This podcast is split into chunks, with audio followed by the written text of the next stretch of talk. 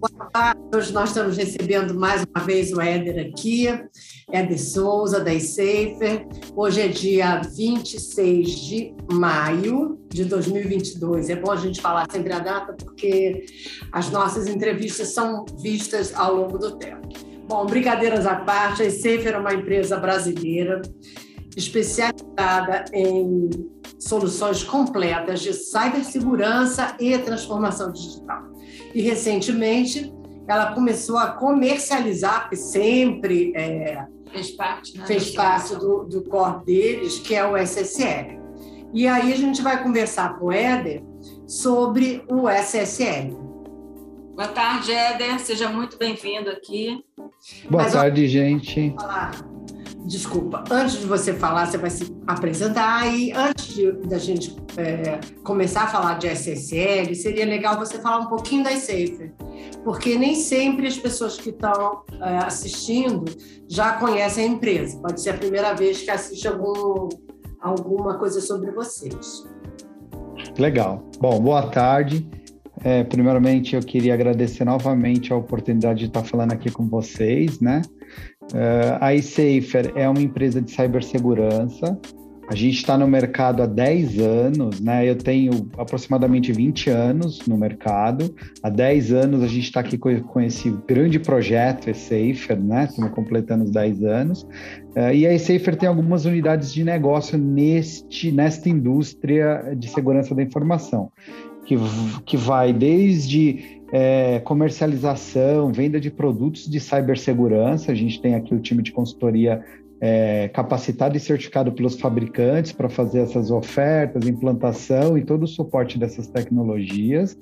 A gente também fala muito com os nossos clientes sobre transformação digital. Então, a gente tem várias tecnologias aqui para apoiar os nossos clientes nessa, nessa nova jornada no mundo digital, sempre olhando segurança, fazendo isso realmente de, de modo seguro.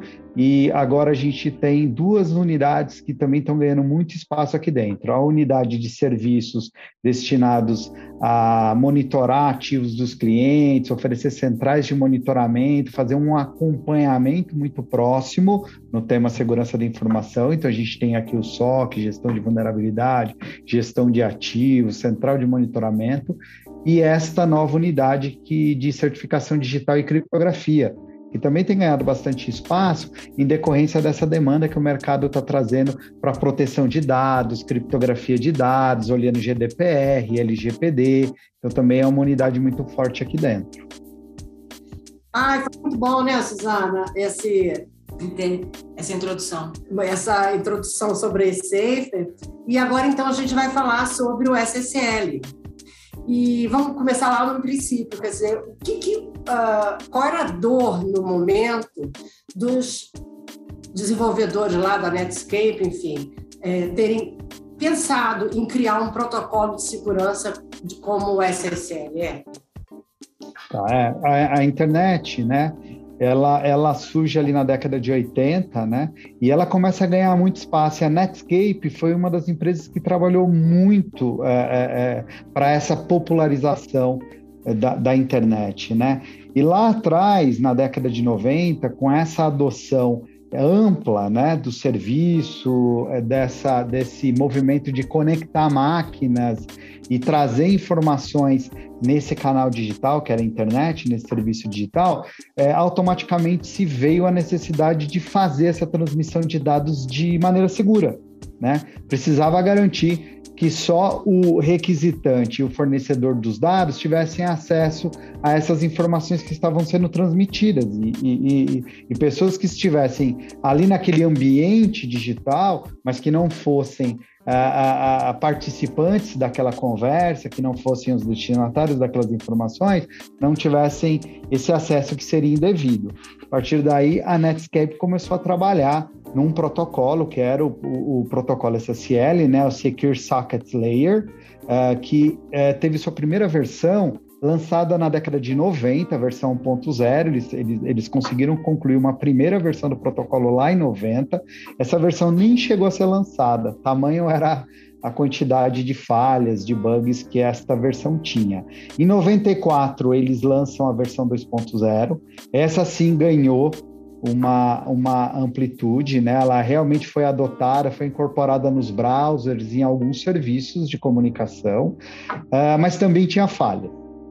Uh, em 96, a Netscape ela lança o último a última versão desse protocolo, que era o protocolo 3.0, esse sim, é, eu acredito que a maioria das pessoas que usavam internet e usaram até uh, 99, 2000 conheceram o protocolo, né, que era o SSL 3.0. Uh, a partir do SSL 3.0, a Internet Engineer Task Force, ela acabou assumindo o papel de dar continuidade a essa, esse desenvolvimento de protocolos, é, de, desse protocolo seguro para fazer uso nessa, na, na, internet, né, nesses ambientes. Aí ela, aí em 2000, a, a, o IETF lança o TLS 1.0, né, eh, que também tinha falhas e precisava ser melhorado. Aí em 2006 vem o 1.1, já é o IETF que está assumindo esse papel, né? Nesse, nesse momento a Netscape já tinha, já tinha sido adquirida e já estava com outras finalidades. Uh, em 2008 vem a versão 1.2, que é essa sim, né? A gente fala muito e está sendo utilizado até hoje, inclusive, tem muitos serviços que hoje estão no TLS 1.2, mas a gente já tem uma especificação nova que é o TLS 1.3, que foi entregue em 2018 e o mercado vem é, é, de maneira gradativa adotando, fazendo a migração para esse protocolo novo. Acho que essa. É, tentei resumir rapidinho aqui o. É, Foi é, ótimo. Né? Muito bom. Mas eu estou até pulando aqui no roteiro. tem muita diferença entre esses protocolos? Tem, assim, na versão 1.0 tinha, assim, instabilidades, falhas de funcionamento, então era, eram muito sérias. Na versão 1.2 tinha algumas vulnerabilidades de segurança que ainda permitiam pessoas é, interceptarem comunicação, participarem da comunicação, é, técnicas como man the middle, que a gente conhece muito no mercado de segurança, né?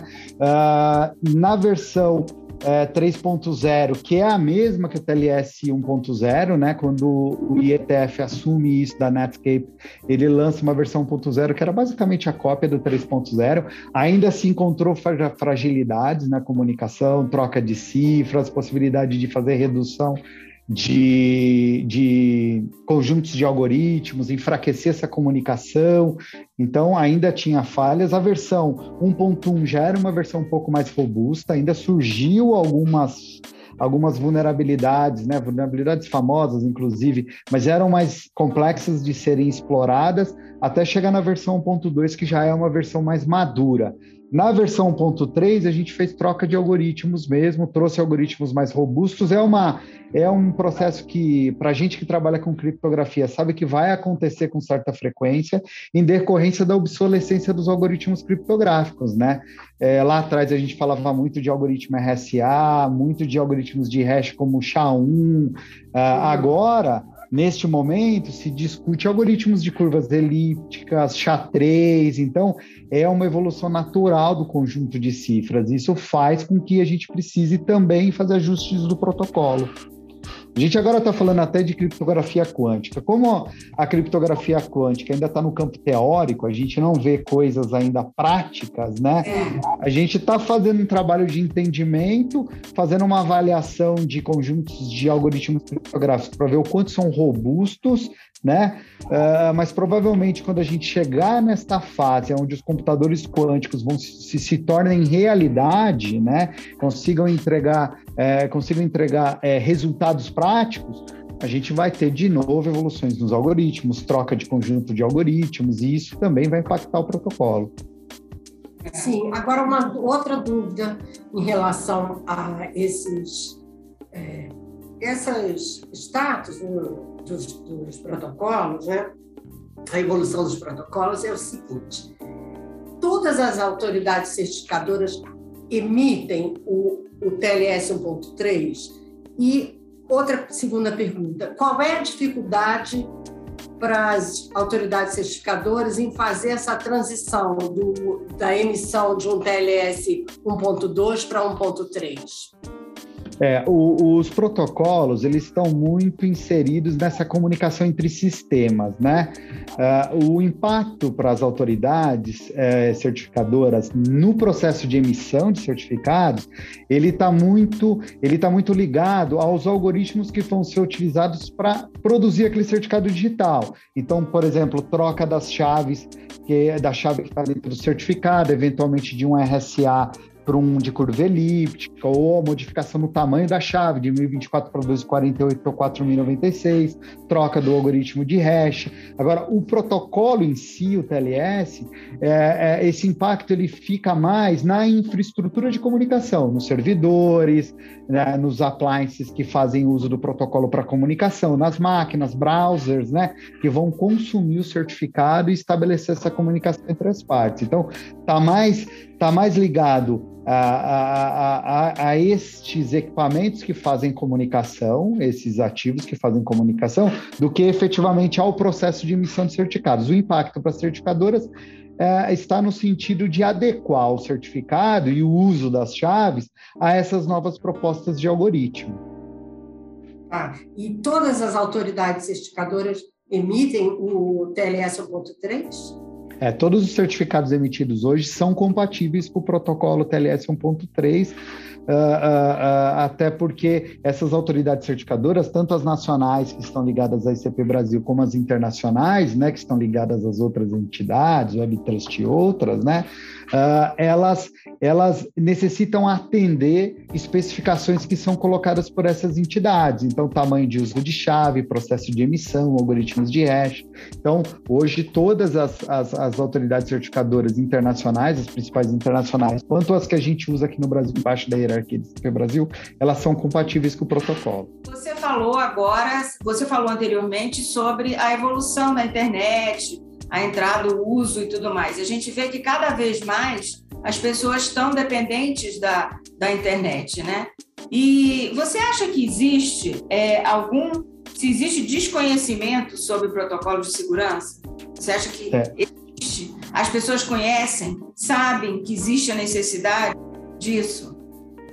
É, apesar de ser um protocolo que começou lá na década de 90, né, e teve toda a sua evolução, é, é, possível encontrar no mercado pessoas, inclusive profissionais de segurança, que desconhecem sobre a sua necessidade e, e o seu funcionamento, né? Isso, sem dúvida, traz impactos, né, para as empresas, é, é, no sentido de é, é, talvez a adoção dele não seja não seja tão ampla como deveria.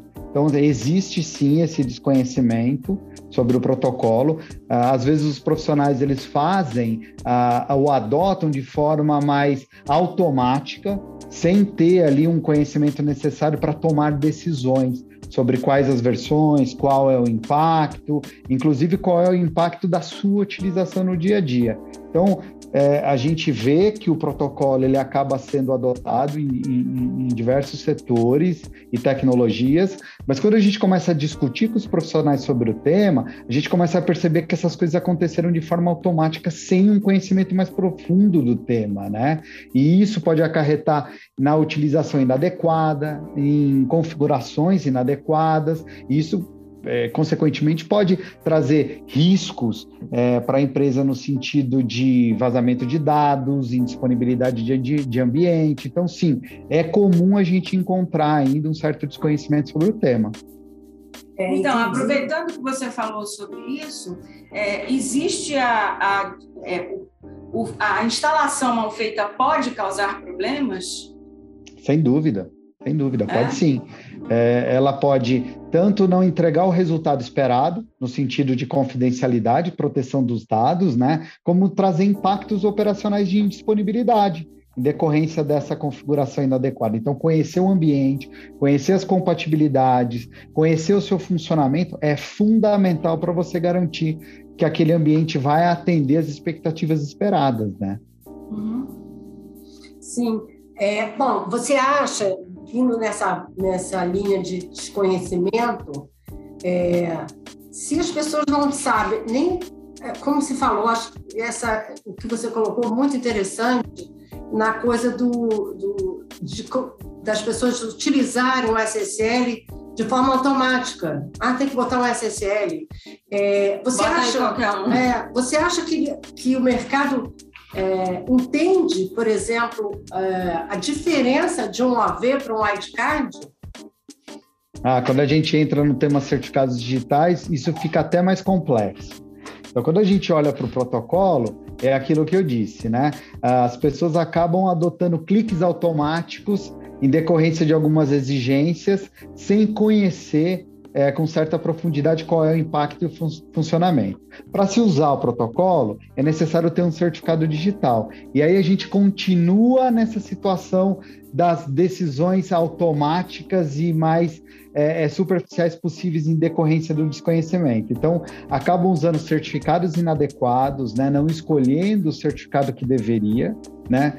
E isso pode, de novo, acarretar E aí, quando a gente olha do, no, no, do, ponto de vista de certificados, em uma desde uma de uma passagem de imagem correta, porque as pessoas que estão é, é, é, utilizando ou tendo acesso àqueles sistemas, eles, vão receber é, é, é, certificados inadequados para aquele serviço, até impactos operacionais de novo e, e até riscos, né? fragilidades que esses certificados podem representar. Já que, já que a gente está tocando nesse assunto de OV e wildcard e tudo mais, você pode explicar um pouquinho para a gente quais são as diferenças entre DV, OV, wildcard e os diversos outros que existem é, no mercado? Tá. Existem, existem três grandes grupos de certificados digitais que são ofertados no mercado, né? Existem os certificados DV, OV e EV. E eles podem ter variações entre certificados wildcard, SAM e outros, né? Então, como é, que, como é que o mercado posiciona esses certificados? Existem os certificados que a gente chama de DV, que são certificados mais simples. O DV vem de Domain Validate, validate e a ideia é só verificar se aquela entidade que está pedindo o certificado, ela realmente administra aquele domínio. São processos que podem ser automatizados e muito mais simples. Então, normalmente o cara, do, do, é, colocando aqui de forma mais técnica, normalmente a empresa pede para você entrar no DNS que atende aquele domínio e colocar uma determinada informação lá. Se ela conseguir verificar que você colocou essa informação, eh, ela chega à conclusão de que você administra aquele domínio e te fornece o certificado. Né? Qual é a fragilidade desse certificado? Um, uma empresa que teve ali um incidente no seu DNS, um acesso indevido, né? Alguém sequestrou parte da infraestrutura, pode usar isso para emitir um certificado em nome daquela empresa e ter um certificado válido, por exemplo, para fazer um outro tipo de ataque, né? Então, é um certificado mais simples, uh, inclusive existem autoridades certificadoras que, que fornecem ele de forma automatizada e gratuita, já que é um processo muito simples, não tem tantos custos, né? Só que representa uma grande fragilidade para as empresas, né? Uh, por outro lado, existe o certificado OV, que é o Organization Validated. Qual é a ideia desse certificado? Além de eu verificar se essa empresa ela administra aquele domínio para o qual ela está pedindo o certificado, eu vou olhar, eu vou validar informações da empresa. Então, eu vou pedir algumas informações, eu vou fazer algumas ligações, eu vou entrar em contato com a empresa e verificar se realmente a, a pessoa que está pedindo aquele certificado trabalha na empresa que é proprietária do domínio e se aquela empresa é uma empresa legalmente constituída. Então, a gente já subiu o nível de segurança. Porque se alguém comprometeu sua infraestrutura e está pedindo indevidamente um certificado, a hora que o cara ligar na empresa e fazer um processo de validação através de um telefone ou de uma mensagem eletrônica, a pessoa do outro lado vai poder dizer: não, a gente não está pedindo um certificado e automaticamente esse processo é cancelado e a empresa toma ciência de que alguém está pedindo esse certificado de forma indevida. E existe um terceiro certificado que é o mais seguro do mercado hoje, que é o EV, que vem de Extended Validation que aí a gente começa a validar mais informações, pede, se pede mais documentos, se pede o cartão CNPJ, se pede ah, uma comprovação de endereço, se faz outras verificações, é uma verificação mais profunda da empresa. E, consequentemente, o certificado digital que é emitido, o EV, né, que tem essa validação mais profunda, ele carrega informações da empresa dentro do certificado. O endereço da empresa, é, o CNPJ pode, pode estar lá dentro. Então, você embarca algumas outras informações dentro do certificado. E aí a pessoa que está, por exemplo, acessando o, o seu site, e-commerce, aquela, aquela sua aplicação da empresa, através do certificado, consegue realmente identificar que está no ambiente certo porque está ali é, recebendo um certificado que tem essas informações é, da empresa. Então tem um processo muito mais profundo de verificação. E esses certificados podem variar é, no sentido de ter alguns tipos como o certificado SANS, o certificado SAN, qual é o propósito dele? Carregar mais de um domínio dentro do certificado. Você tem um domínio principal, que tecnicamente falando está no common name do certificado, e tem uma extensão, que é o Subject Alternative Name, que é uma extensão do certificado que você pode colocar outros domínios. Lembrando que todos os domínios devem ser validados, tanto o principal quanto o secundário. Esse é o SAM. E você tem o Wildcard, que é um certificado que carrega um wildcard, um asterisco. Então, asterisco.esafer.br. Então, ele vale para qualquer coisa, .esafer.com.br. Você pode é, utilizar é, num número maior de aplicações, né? É, é, olhando para esses tipos de certificado, é, o Wildcard, por exemplo, é um certificado que traz uma praticidade maior, porque você pode usar ele num número maior de aplicações, só que essa facilidade traz um risco maior também, né? Porque se você tiver algum comprometimento, qualquer pessoa externa pode subir qualquer coisa, aponta o seu domínio e vai fazer a utilização do seu certificado. É, provavelmente, e você também vai ter o hábito de compartilhar ele mais, porque como ele pode atender vários, é, vários subdomínios e sistemas, é, normalmente as empresas têm o hábito de, de compartilhar entre sistemas e coisas do tipo, que também representa é, um certo risco, né?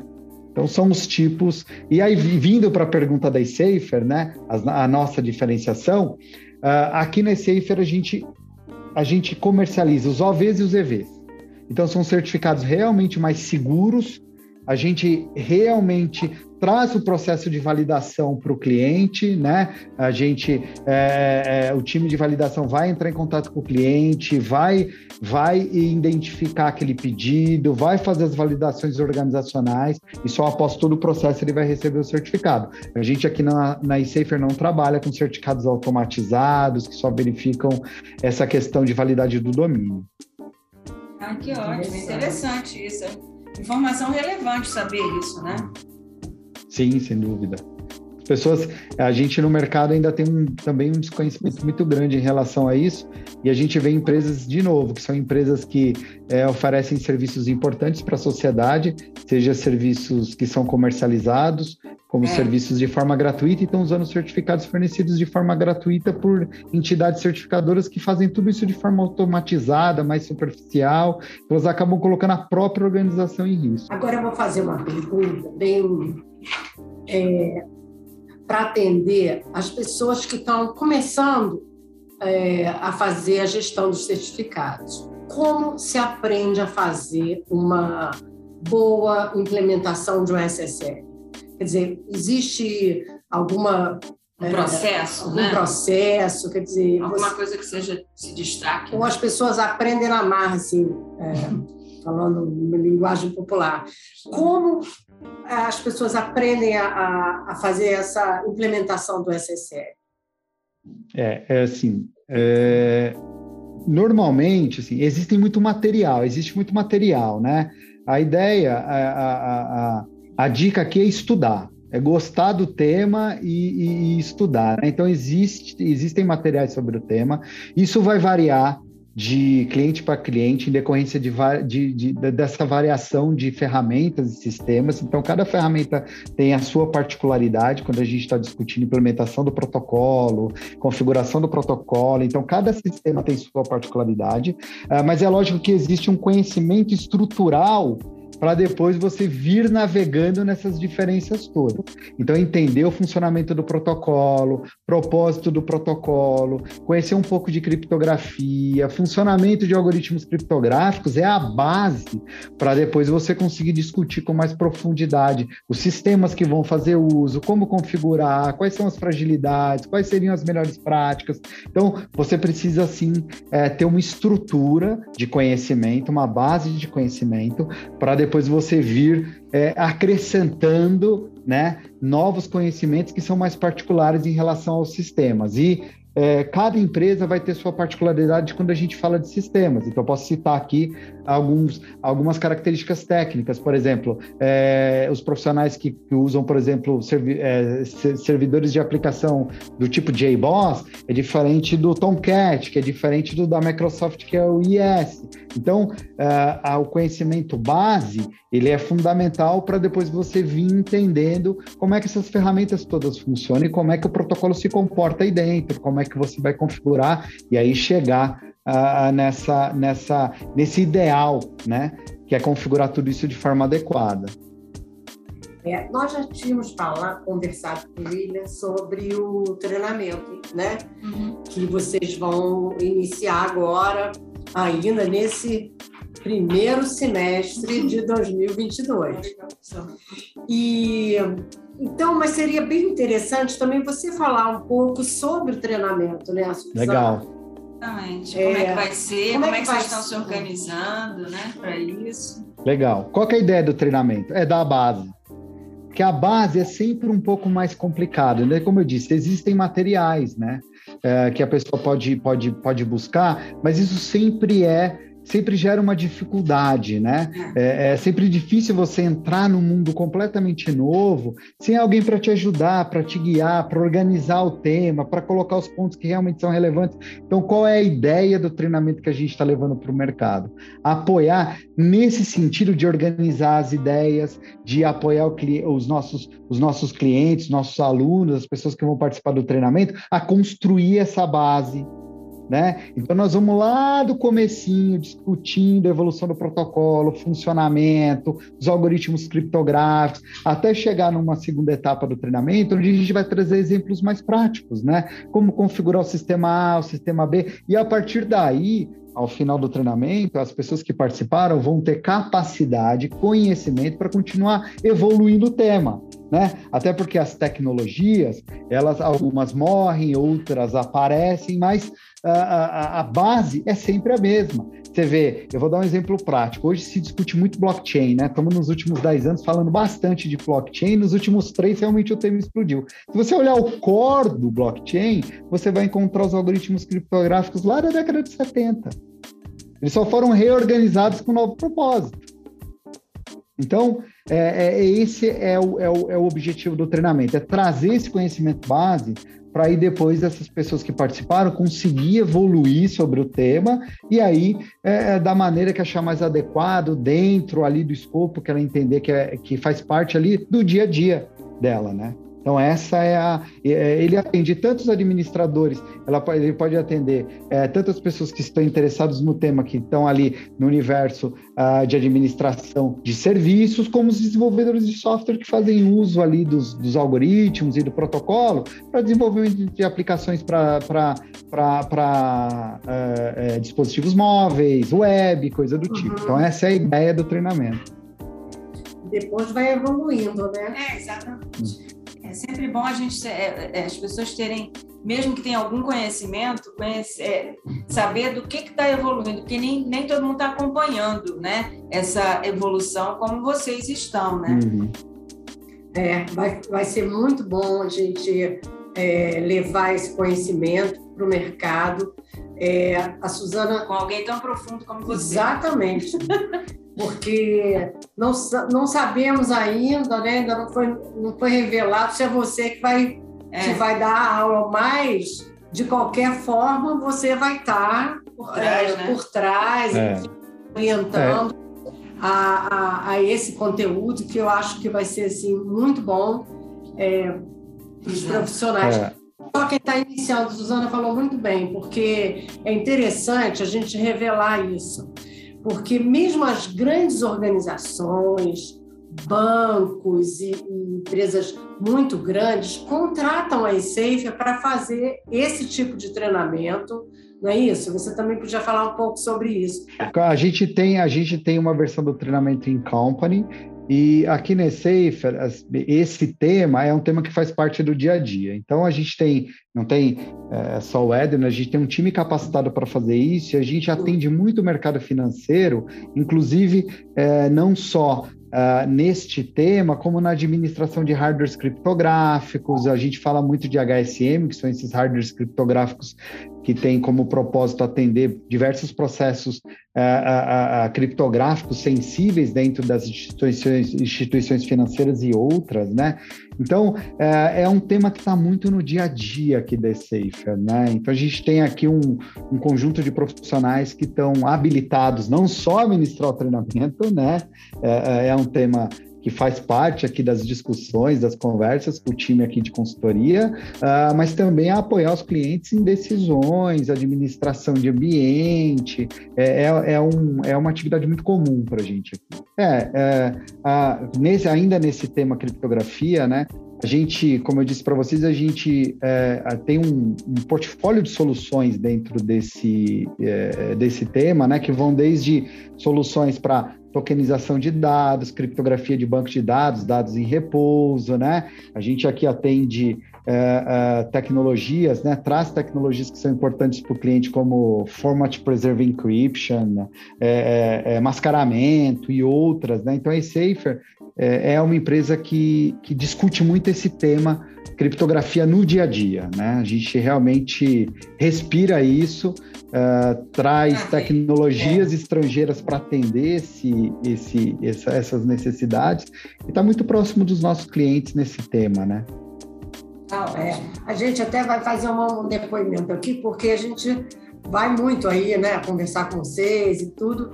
E de vez em quando a gente passa, tá aquela turma toda, você lá ministrando treinamento, porque é muito importante isso. Vocês estão sempre é, trazendo novidade para a sua equipe, uhum. treinando discutindo novas é, funcionalidades do, das ferramentas que vocês trabalham. Então, indo para o exterior, indo né? para o exterior, para você vai para a RSA é. agora, né?